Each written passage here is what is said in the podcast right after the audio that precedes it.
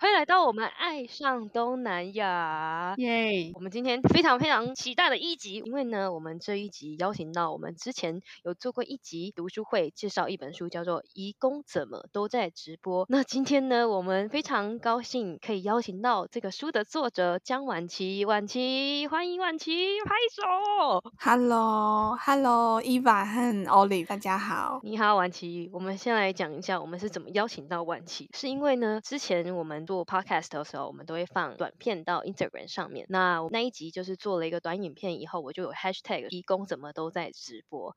然后那篇短影音后来发现，诶，有一个人来按赞，然后后来我就点进去，发现说他的英文名字是。万七酱，然后我想说，什么？该不会是作者本人吧？对吧？你的 Instagram 应该是万七酱吧？对，那是我的 IG 的账号。对，然后我就发现说，天呐，竟然是作者本人来，然后我就真的非常非常的高兴，因为你做一个东西，如果是那个作者来帮你按赞的话，就是有一种被肯定的感觉。所以后来我就想说，哎，来写信看看，邀请作者，也许他会想要来上我们的节目，跟我们分享更多。所以我们就这么开心的可以。写信给他，然后他也答应了。所以呢，我们也想来问问婉琪说，哎，当初是怎么看到我们的节目的，或者怎么发现这一集？嗯嗯，那个时候其实是我今年七八月在印尼做田野调查，然后我本来就有一个呃有点变态的习惯嘛，就是去年书出版了之后，我会去搜寻关键字，去看最近有没有什么回馈或者是评论。然后我觉得这个对写作者或者是创作者来说是很好的 feedback，所以我就定期。会刷一下，然后就是呃，听到新的 podcast 也会听，然后看到新的呃文章，或者是新的也会去看。我觉得就是是很好的给自己的回馈和肯定，这样。所以就是七月我在印尼的时候，就是也有有一天无聊躺在床上，然后。那那那一天不用做田野调查，然后我就点开，然后哦，有一集新的 podcast 哎，我来听听看好了。然 后然后后来后来又看到哦，IG 有那个短影片呢，然后就按了赞，这样是是因为这样的原因，然后就听到你们有呃一起读书会我的书的 podcast，我也觉得很感动，就是谢谢你们把我的书读完，好棒的缘分，真的。那我想要就是以一个粉丝的心情，你觉得你对对于我们看完你的书的一些讲评，你有什么感想吗？或是觉得哎、欸、特别的印象的点，说哎、欸、你怎么会注意到这个、欸？哎，我觉得我当时候写就是这个感觉、欸，你戏很多哎、欸，戏太多了，很想知道嘛。因为已经过了好几个月，我有点忘记，哦、但是但是我 但是我觉得就是呃，每次听不同的人。讲述这本书，我都觉得就是有一种不同的观点，或者是不同的大众在看这本书的感觉。嗯、因为就是书籍它会流通到不的不同的读者面前，然后嗯。呃其实书籍它应该是想要跟大众对话，可是大众有很多种，有我的同温层啊，然后也有我的非同温层啊，嗯、然后就是我觉得我有记得那个时候有一个听的感觉是哦哦，原来我的书会被呃，我有点忘记你们讨论内容，但是、嗯、哦，就是会有一种哦就被不同的角度观看的感觉，觉得觉得蛮有趣的。对，我其实我们都有就是偶尔会搜寻你的名字，看什么 YouTube 或是哪里会有一些什么东西，然后就会。发现有些 YouTube 的那个，嗯、就是有人会采访你吧，然后底下的确会有一些不同温层的留言，可能会比较激烈一点，嗯、可能就是说啊，你讲的太好了，他们才不是这样的什么之类，然后不知道你看到这样子的留言会有什么感觉。哦。其实我觉得我还蛮稀松平常的，因为就是开始关注移工议题之后，如果有一些机会发表一些文章的话，通常下面的留言如果是比较大的媒体，都会有很多两极的评论，嗯、然后我就经常觉得，哦，这个两极的评论真的是很有趣的，这代表这个社会还有很多不同的意见和观点产生。然后其实我在这一本书在访谈，其中有一篇文章叫《关于雇主》这一篇，在做这这篇访谈的前期的题目的构想的时候，其实我就想到这件事情，就是每一次不管是哪一个记者或者是哪一个写作者写跟义工有关的文章，然后他抛上网络或者是呃变成一篇报道抛上去，就是下面都会有非常非常非常多谩骂义工的留言，或者是就是你会听起来很奇怪，嗯、可是既然世界上还是有这样想的人的人，对，在在在评论。然后我其实也觉得，义工和雇主在这个社会上，他经常是对立的两面。其实我也会觉得说，很多人会对义工有偏见，可是有的时候在关注议题的人嘛，或者是大众比较早期在看义工和雇主。这两个角角色的时候，其实有的时候也会对雇主有偏见。我会有一个感觉，虽然很难形容，但是有的时候我会觉得这样的大众的言论，可能是因为有的时候在做议题倡议的时候，你非得要把雇主成为一个标签，然后你才能继续推动下去。嗯。可是有的时候，就每一个雇主都是。不一样的，然后当然每一个义工也是不一样的。我没有要特别替雇主说话，我觉得，嗯，呃，台湾的雇主还有很大的改进的空间。可是我有时候会看这些留言，会想一件事情是，会不会是在这些议题里面，有的时候也会不小心的把雇主贴上标签，所以这些。来谩骂的人，他们心底底层有一个，他可能也是被贴上雇主坏标签的一群人吧。嗯、我我也不知道该怎么形容，但其实我们要解释。太太复杂了 哦，不会不会，觉得蛮可以想象的。然后我想到一个对雇主贴标签的，就是有一次在 Facebook 看到一个动态，然后就是好像是便当店还是什么的，然后就说哦，这个是什么老板要买便当给他们的那个义工的工人吃，然后怎么都是只有白饭啊，不给他们什么东什么什么东西吃，然后就下面一大片人都在骂那个雇主，嗯、但后来就有人就是又补充留言说，哦，这雇主其实反而是为了。他的员工着想，因为他的员工不喜欢吃台湾的什么菜，嗯、然后他特地帮他们留他们喜欢的饭或是什么的，嗯、所以才会变成那个便当长成我们不熟悉的样子。嗯嗯、可是雇主就是白白被骂了一顿，这样。嗯嗯嗯，对，我觉得就在面对这些留言的时候，一方面是觉得他有一种很幽微的我们会对雇主贴标签的感觉，但他其实还还是有很大一个部分是人们对社会中的一些事件，比如说移工议题的事件会不理解。然后不理解的时候，就会产生偏见啊，嗯、或者是产生谩骂。觉得在这个议题工作，我觉得我们就是要去梳理那个不理解，嗯、把不理解背后的那些原因给梳理出来。没错，一个是因为不理解造成的谩骂，然后有些可能像婉琪讲的，可能一部分是因为他自己可能有受过同样的伤痛，然后可能他的点被戳到，嗯、才开始比较有激烈的反应，嗯、对吗？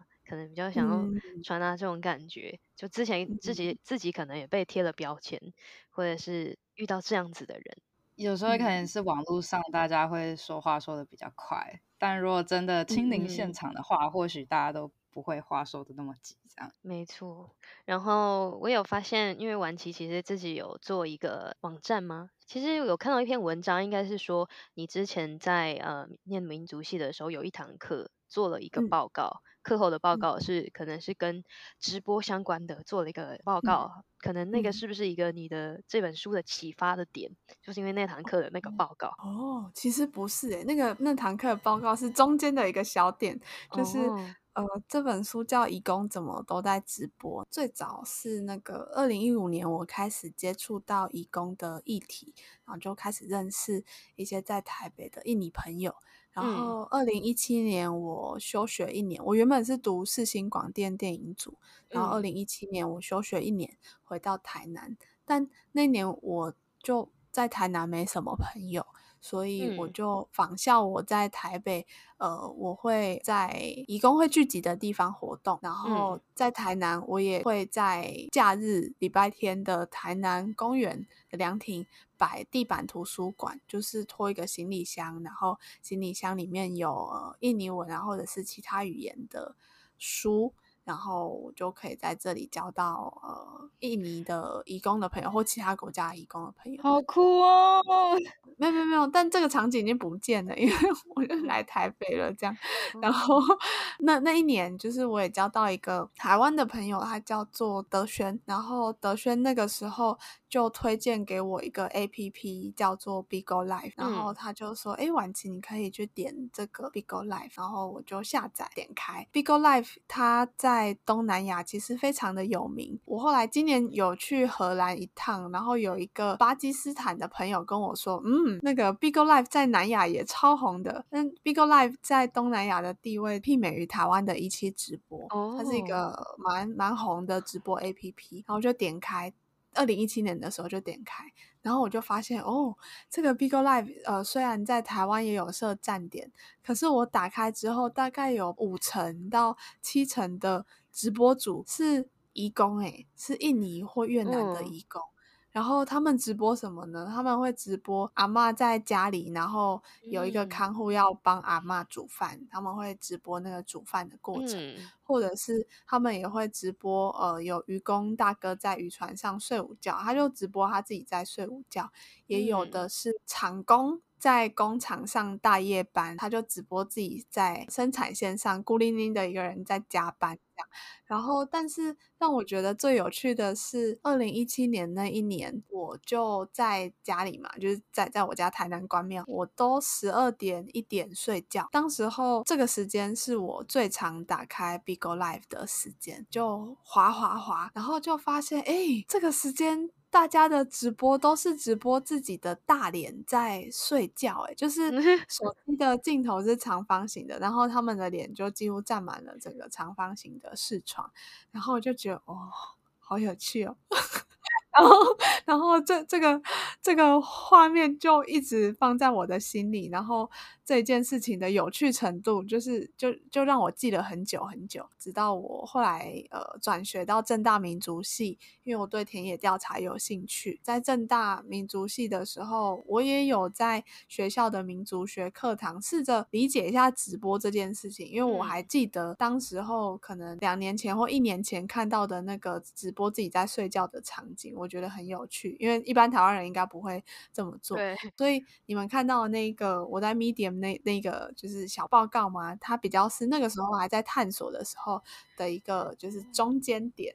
然后后来是我去上了呃新闻系方念轩老师的进阶采访写作课，然后才真的有机会可以自己去采访义工怎么都在直播这个题目。然后这个题目它其实最早就是源自于二零一七年在 Bigo Life APP 里面晚上十二点看到非常非常非常多人在直播自己睡觉的大脸庞。嗯，怎么办？觉得太有趣了，好多问题哦。对啊，因为你刚刚有提到说，嗯、你提了一个行李箱，里面很多印尼的书，去、嗯、去公园交朋友，就是这个为什么会想做这件事啊？怎么想到？哦、对对，怎么想到可以这样子做？哦哦，那那个是那个我呃，二零一五年上台北读大学的时候，其实那个时候呃，我身边在关注。移工一体的 NGO 朋友，他们本来就有这个计划，就会拉一个行李箱啊，然后行李箱里面就是印尼文的书籍，在台北车站大厅交朋友。所以，因为我回台南之后，我完全没有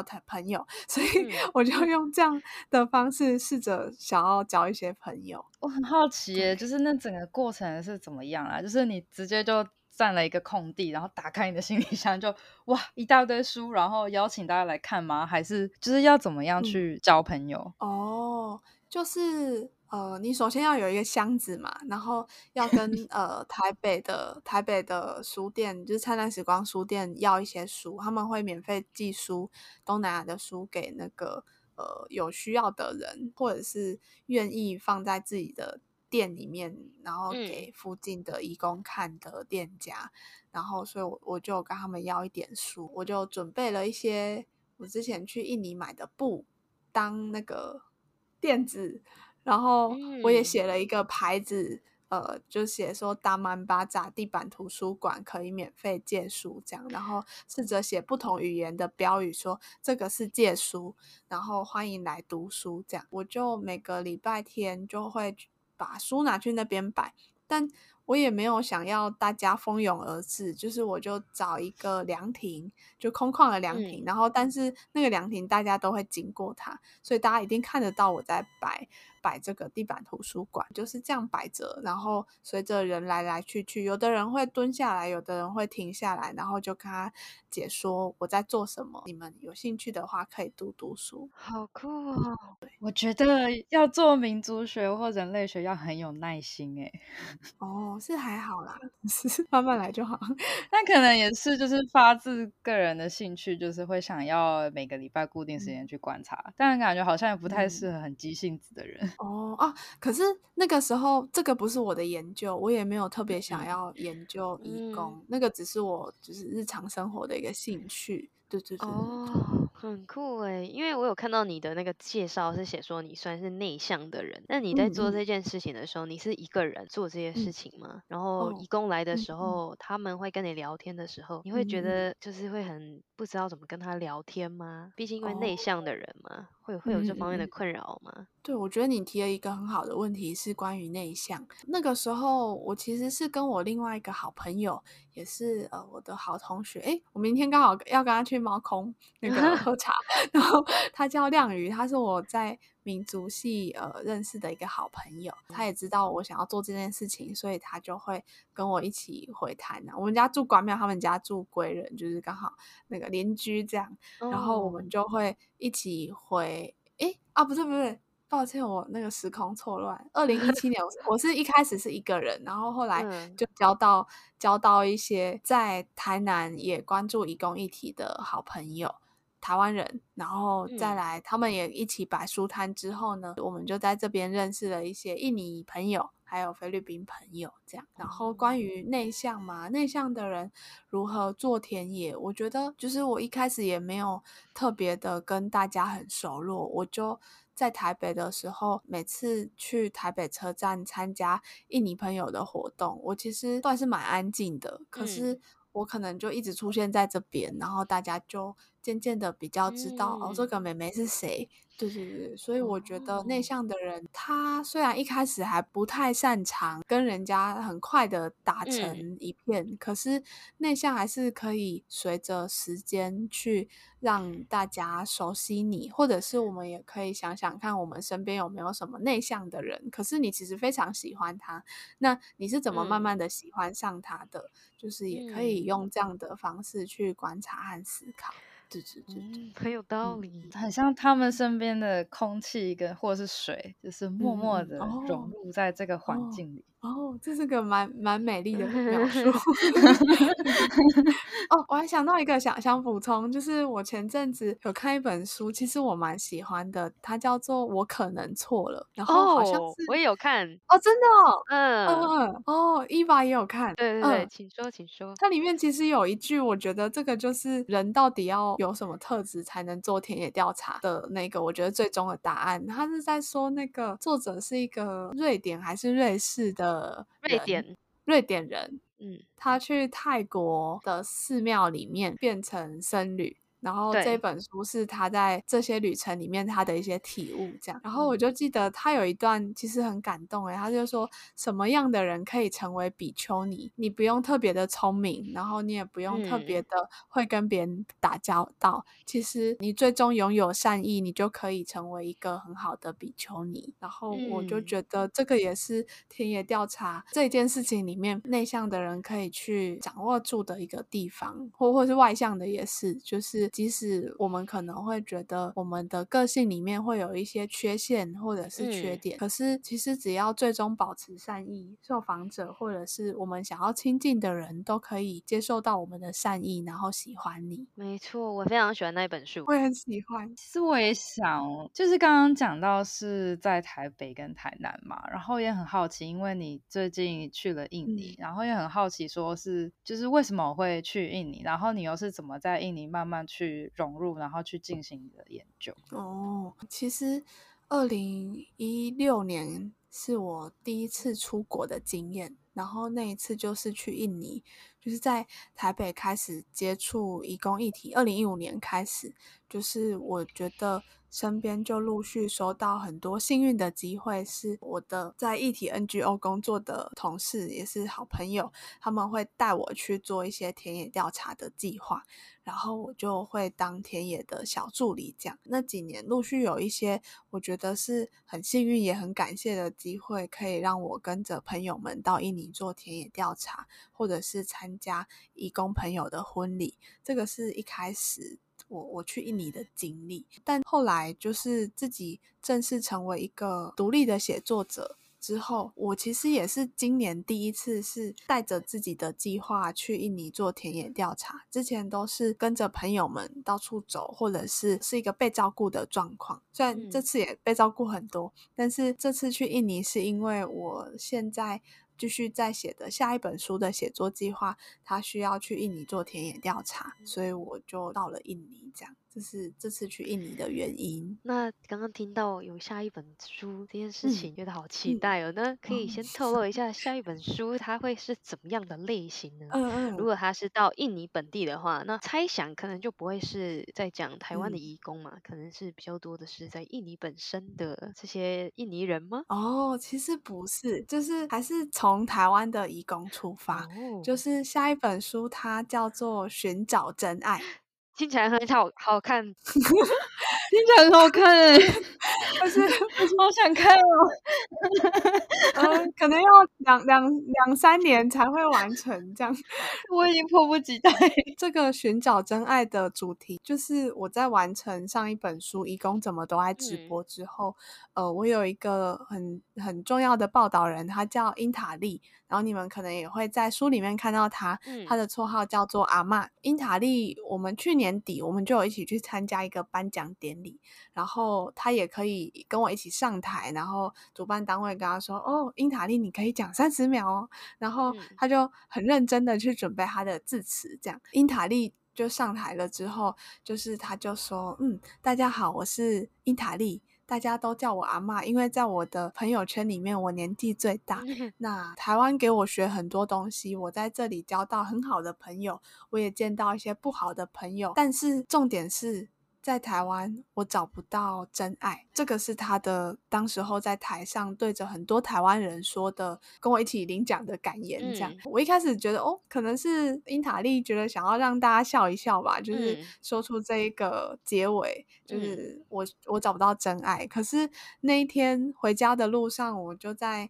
走路的时候，就忽然想到一件事情，我就会想说，对耶，大家在讨论移工议题的时候，经常会觉得，在台湾的移工是不是因为工作的课题，或者是因为家庭，而呃，很多人会呃，在生活里面觉得自己不幸福。嗯，可是跟跟印尼朋友相处很多年之后，我发现不是。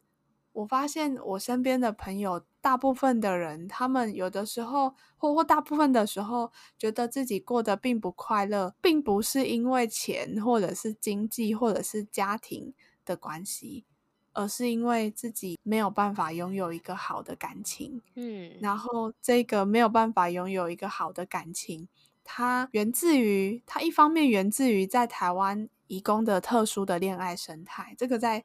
上一本书有提到，嗯、有提到，然后也也源自于就是移工在台湾的环境里面，他们可能跟他们家乡的先生或者是太太是远距的状态，然后离婚或者是婚外情是非常常见的，所以我的朋友们，我发现很多人会觉得自己不幸福。其实是因为爱情，可是，在台湾从来没有人去好好的梳理过移工的爱情。嗯、在这一个特殊的移动的状况里面，移工的爱情是什么样的？在这个爱情里面，为什么很多人在烦恼着？他有没有什么我们还没有看到的东西吗？嗯、所以，就是我的第二本书，就是在梳理移动者的爱情，这样。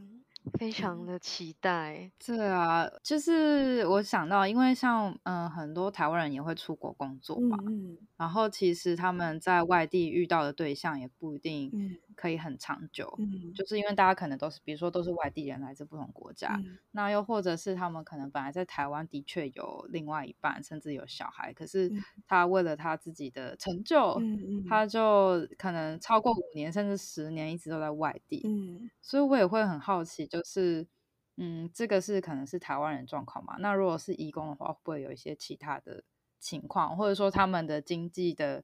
这个目标是更重要的，会不会反而要待在国外更久？可能甚至到二十年都有可能。哦，会不会就是是一个更困难的一个情况？嗯，我觉得都很困难呢。就是我觉得远距它本来就是一件辛苦的事情，我相信 Olive 应该 很有感受。对。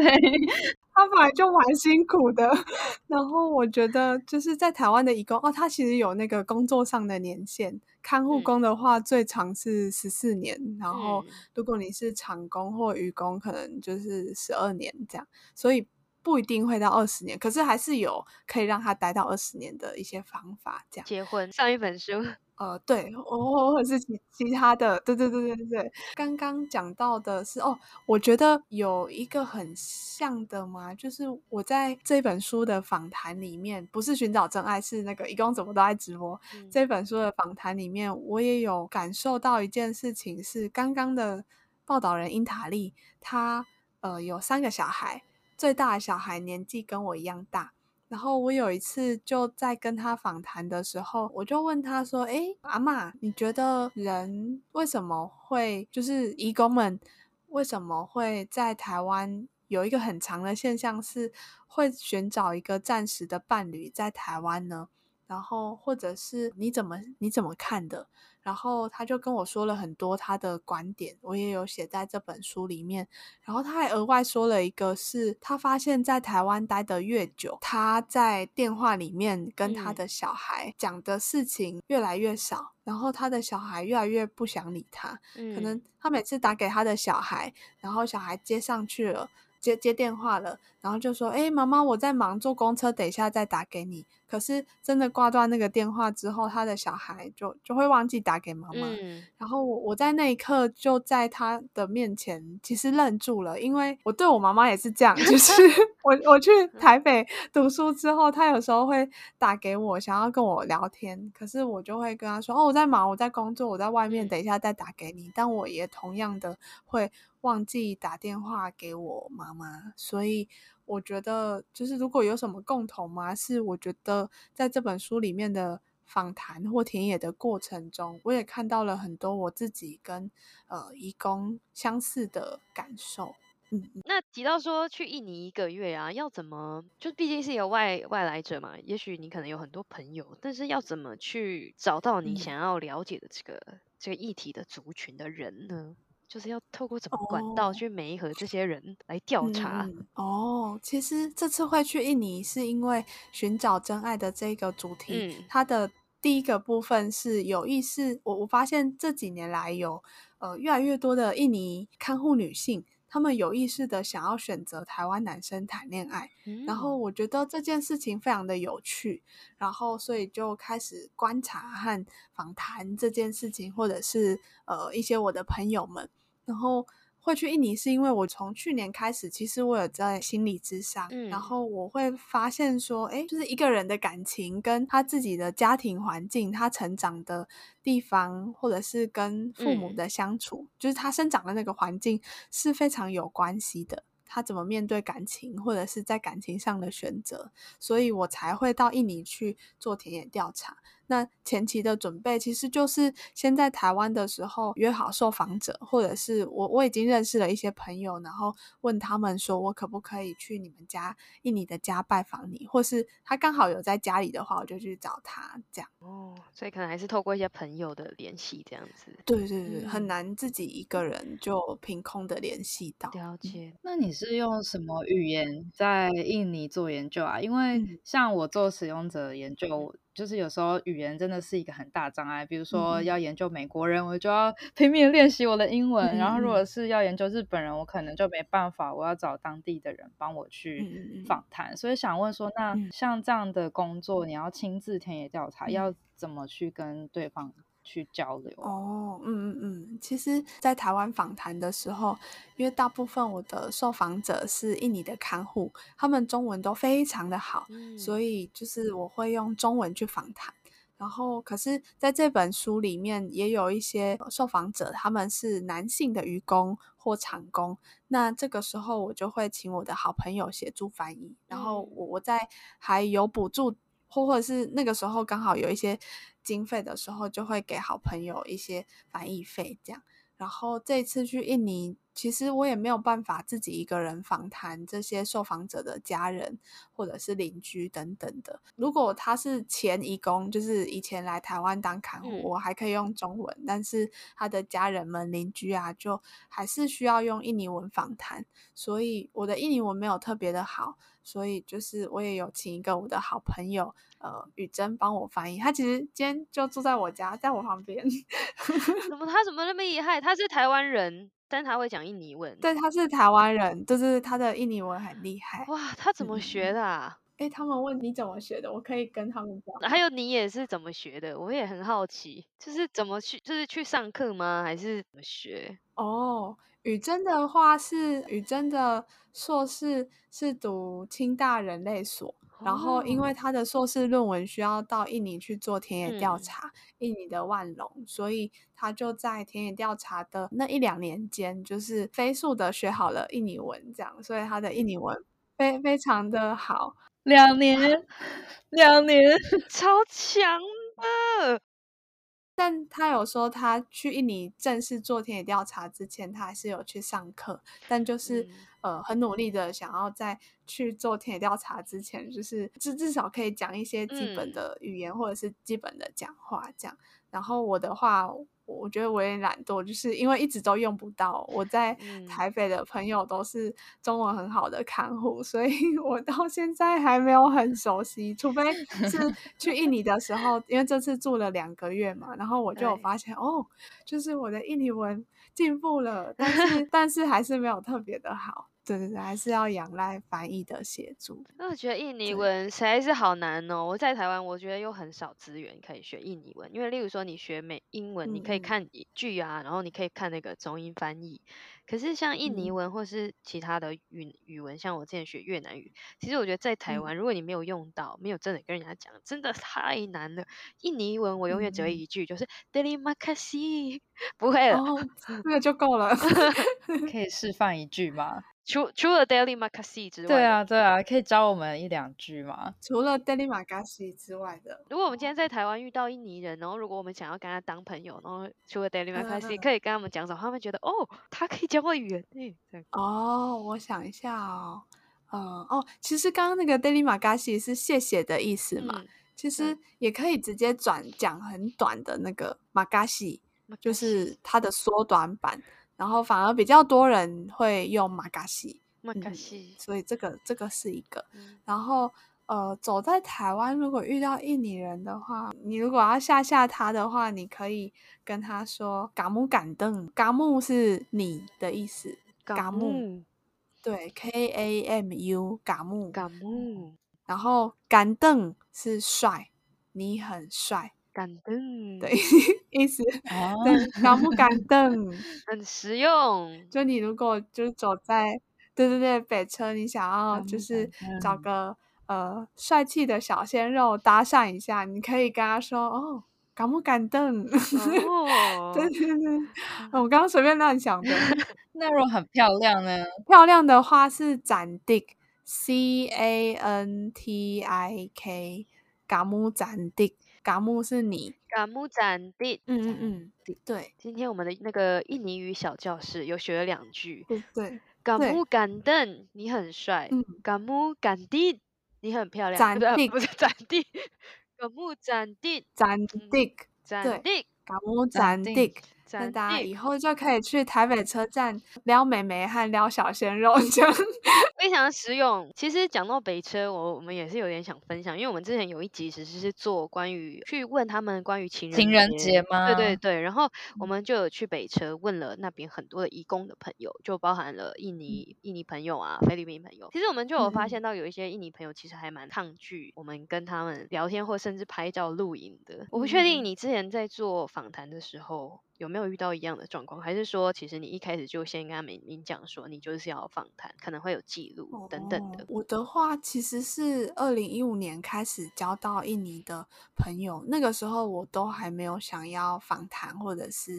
做一些记录。嗯。其实好像是接触了移工议题大概五年吗？还是四年以后，我都跟大家变熟了。嗯，就是他们原本就是我的朋友圈里面的好朋友，哦，然后我才开始访谈，开始有这个写作计划。然后开始有第一篇义工怎么都爱直播的报道，嗯，然后有这一本书的计划，所以当这本书的一些篇名成型了，然后我要去访谈的时候，我就去找我原本已经熟识的印尼朋友们。嗯然后这些姐姐们，她们也很热心的帮助我说：“哦，好啊，婉晴妹妹，我们来访谈吗？”然后就是我就有跟他们说我在写一本书的事情。嗯，对对对，对。哦，所以就是一个真的是由朋友开始的，就可能跟我们比较不一样。我们就是真的是随随机的，他们就会比较不安心一点。但但都有好处啊，都有好坏。因为后来我们也看了你的书，里面有提到，我们也联想说，哎，会不会是因为有一些人他可能其实是逃跑的啊，然后他可能也不想要自己的身份曝光。哦，对对对，我觉得有可能。所以后来想想，其实也很能理解，然后也尽量不要让他们有曝光的可能。这样听起来，因为我也很好奇，就是有一些你想要去研究的题目，其实很个人、很隐私，像是爱情啊、婚姻啊，像这么隐私问题，好像也很难。让陌生人愿意跟你敞开心胸。但这样听下来，会不会也是因为你是先跟他们的朋友的朋友变成朋友，然后他们才觉得哦，好像可以分享给你？对，我觉得是诶，就是原本就已经是朋友的这个先决条件，我觉得对我来说非常的重要。嗯，这样它其实是一种让对方可以对我敞开心房的方式。因为这次去印尼，我也有去一个受访者姐姐家，她是一个前移工，然后她跟我之间有非常多非常多的共同好友。我在台北的最好的那一群印尼朋友，其实就也是这个姐姐的很好的妈吉。嗯。然后我跟这个姐姐，我以前有看过她的照片，可是我还不认识她。然后我就有传讯息说：“哎，我现在在访谈什么题目？然后我我可以去拜访你吗？最近刚好要去印尼，这样。”然后她就很阿莎里的答应了，说：“嗯，你还可以来我家哦。”然后最后我就在他们家住了五天，然后一面访谈一面住在他们家。然后她真的对我非常好。然后我觉得跟她的情谊有点像是姐妹的感觉，她真的对我很好，这个很好，其实也是奠基于就我们之间有非常多非常多共同的好朋友，嗯，然后这些好朋友也都是她的挚友，在在台湾的时候，对，所以我觉得关于我想要写的这个题目爱情，它确实是需要有友情基础的，嗯，但它同时也真的比较难，所以我。今年开始新的这个寻找真爱的写作计划之后，我也发现，哎，这个题目跟以前不太一样。以前是蛮顺畅的，就是我直接去找我的好朋友们访谈就可以了。可是现在的题目，我会需要重新认识起很多新的朋友，然后还是要尽量的拉长时间去多拜访他几次，才能跟他聊到比较深度的东西。我还想问，就是这样听起来，你说下一本书可能会是两三年以后。所以意思是说，你做田野调查会不会就要在印尼做个一两年，甚至两三年？哦哦，不会不会，就是这次会去印尼，只是因为书中的某些部分需要去印尼观察和访谈。哦。就比如说受访者的家庭，他是一个什么样的环境啊？或者是有一个受访者，呃，他跟台湾先生结婚之后，他暂时定居在印尼，然后他在印尼的状态这样。我这个写作计划会到印尼去做田野调查两次，就明年还会去一次。第一个部分是刚刚有提到的，台湾的近几年有、嗯、好像有越来越多的印尼的看护女性有意识的想要选择台湾男友谈恋爱，嗯、这个是第一个部分。然后第二个部分其实是在这些外籍工来到台湾之前，一九六五年到一九九八年，其实台湾就已经有很多印尼华人的女性，她们在这个时代的浪潮里面，嗯、因为在印尼有排华的风气和浪潮，所以很多华人女性她没有办法再留在印尼，所以她想要逃脱到一个新的地方，是选择用婚姻。这样的感情就不是感情了嘛？或者是这样的移动方式，嗯、呃，这些人在里面是怎么思考的？然后这个这个议题，它跟上、嗯、上一个就是移工的这个寻找台湾男友的恋情，它它又有什么样的不一样或一样的地方？这个是寻找真爱的第二个部分。然后第三个部分是，呃，我会到荷兰去做田野调查，嗯、就是今年五月有一个机会去荷兰，然后我就发现，哎。就是因为荷兰是印尼的以前殖民印尼三百多年的国家，其实殖民以后非常非常多的印尼人会到荷兰，甚至是到现在也非常非常多的印尼人，可能他来自中产家庭，可是呃他也是想办法申请一些奖学金，然后去到荷兰，然后毕业之后试着在这里找工作，想要留下来，嗯、所以我这次。五月去荷兰，我就发现，哎，在荷兰有一群印尼移民呢。然后这一群印尼移民的身影，我觉得他们也是移工嘛，嗯，就是在另外一个国家工作的人。可是我也会发现说，哎，在荷兰的移工的讨论跟在台湾的移工的讨论是不一样的。因为在荷兰可能到处都是移工，到处都是外国人，他们都是全部都是移工这样。可是，在台湾，移工是一群少数的人，所以。我们看待少数的人的方式，我去荷兰之后发现很不一样。所以在寻找真爱的第三个部分，我也会访谈荷兰的印尼社群。嗯、这个目前是这一本的规划，很有趣诶。其实刚刚有提到说，就是你之后还是会去荷兰做不同的田野调查嘛？其实这个问题是我。比较好奇的，因为我很羡慕可以用这个当做职业，嗯、就是因为我也很喜欢了解不同的人文啊，所以想要问一下，就是说现在晚期是就是等于全职当研究者吗？研究对，专业就是研究，然后就是嗯、为了这个书籍做做准备，那。会不会对说自己的职涯会有什么样的不安全感吗？嗯、因为听起来可能会比较像是自由工作者嘛，嗯、这样理解不知道对不对？对对对对对，其实我我也觉得你这个问题问的很好，就是我现在不是全职的创作者，嗯、就是我一面的还是要接一些案子去养活我自己的生活，嗯、然后这本书的话，就也很幸运的有拿到一些补助，嗯、所以我可以有一些田野的费用。然后还有微微薄的自己每个月的生活费，但还是不够，所以要再接其他的其他的工作去、嗯、去维持我的生活。然后我觉得其实是大四，我大四的时候开始写《义工怎么都爱直播》这本书，嗯、然后那个时候其实也是一些因缘的巧合开始写这本书。我原本大四的时候。也觉得蛮迷茫的，就不知道我以后要做什么工作。嗯，然后后来就有出版社来询问说有没有写一本书的意愿，然后那个时候我才诶，我好像真的可以有机会把这几年在移工议题的观察把它写下来了。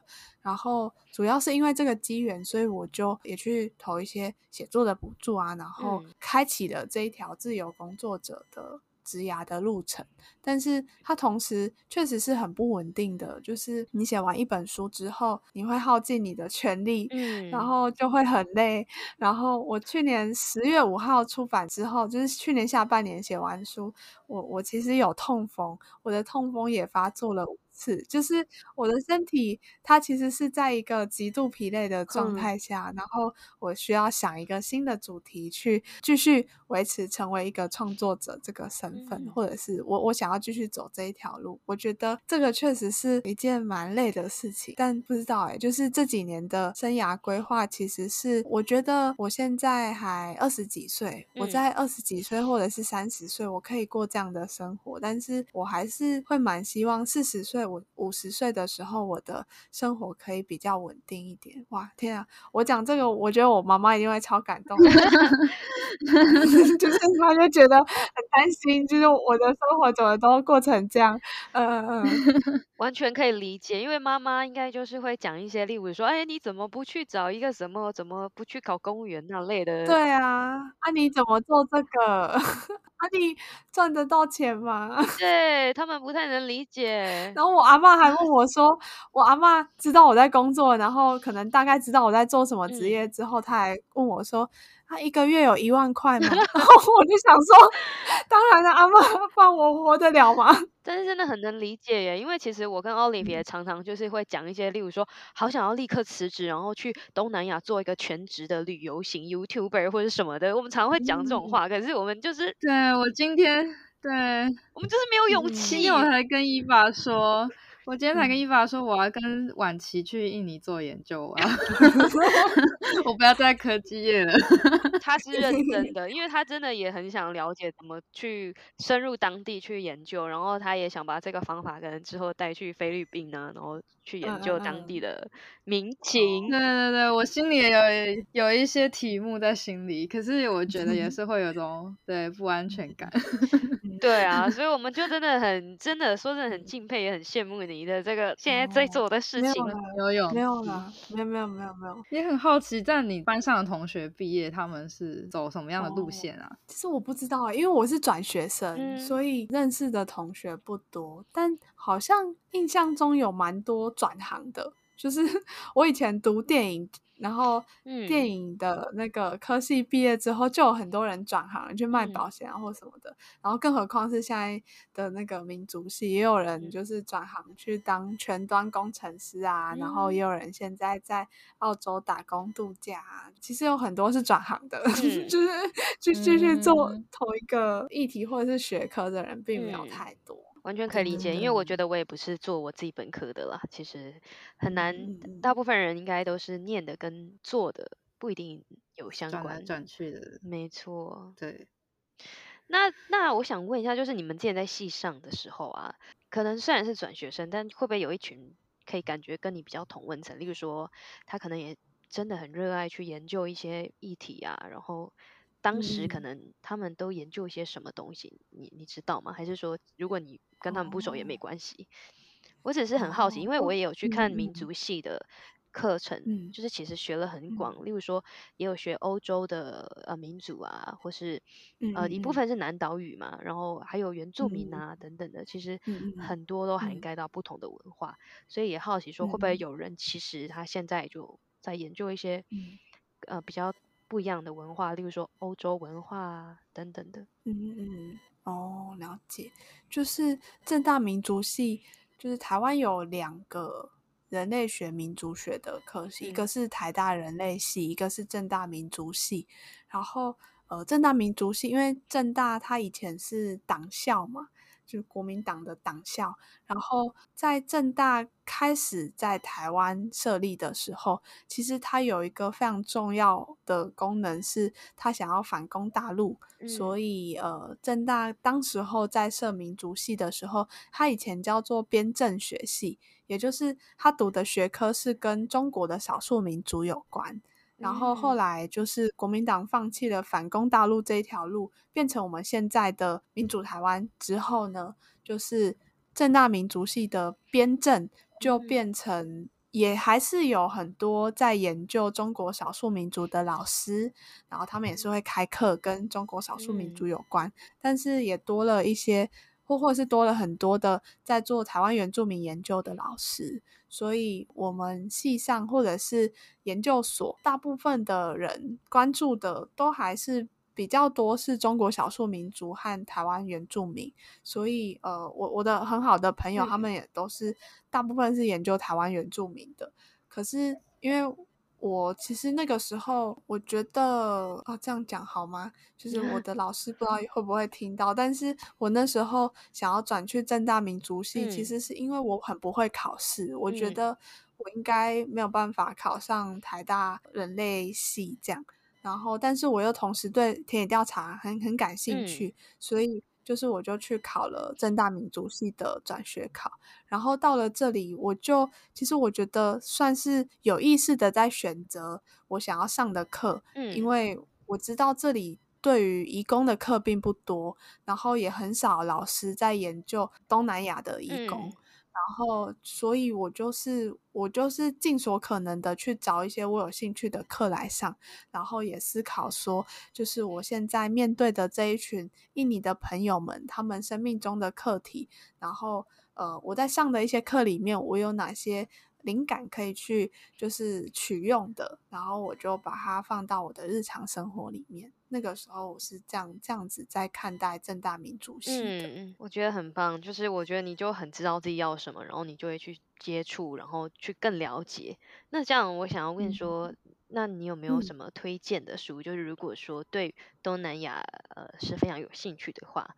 那你有没有什么哎、嗯，你看过的，你觉得最想推荐给同样也是喜欢东南亚的人的书，有没有最推荐的？嗯嗯，今天有想一下这件事情，然后我其实蛮想要推荐一本小说，它叫做呃美商，美是美丽的美，然后伤是伤心的伤，就是这个作者他写这个小说，其实反映的就是印尼的。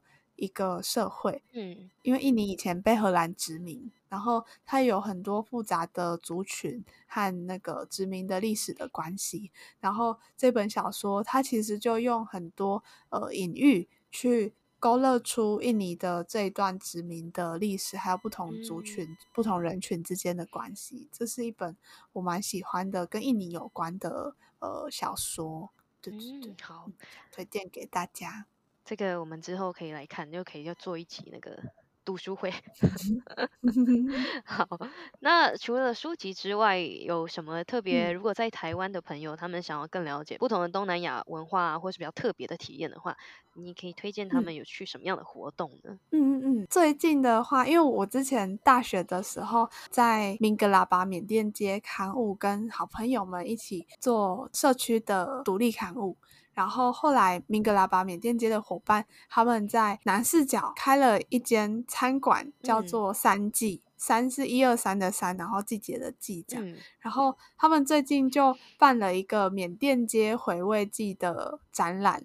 然后这个展览时间是呃今年的九月十六号到十二月三十号，就是如果大家有兴趣的话，都可以就是搜寻缅甸街回味季，回回是那个北回归线的回，嗯、味道的味，然后季节的季，这样他们有一个系列的展览，可以参考看看。好，记住了，之后我跟 Olive 也会。去看看缅甸街的活动，好啊，那可以去华新街吃好吃的东西。对，我真的觉得很棒，嗯、好，非常感谢你的推荐书籍跟活动。嗯、好，那我想今天我们真的是超级开心，可以邀请到婉琪，然后跟我们分享这么多他写书的 insight，还有他个人的创作的动机啊，还有故事啊。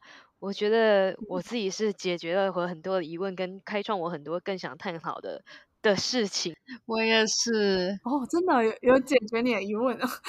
对啊，就例如说你怎么去联联络他们呢？或者是怎么样真的去跟他们当朋友啊？或你会不会讲越南语？呃，不，印尼语，对不起，这类的我都觉得很很想知道。对，所以哦，非常谢谢。那我也非常期待你下一本的作品。虽然你说那个大概是两年后，两三年后，两三年后没问题，就是我们会慢慢的，我们会慢慢的等待。等到你的新书，我们会再来做一个读书会。如果说有机会的话，我们之后也可以再。如果我们还有在做这个节目哈，还可以再邀请你。好啊，好，今天就谢非常谢谢婉琪跟我们的分享，谢谢，谢谢伊娃和 Olive，谢谢你们，谢谢谢谢。谢谢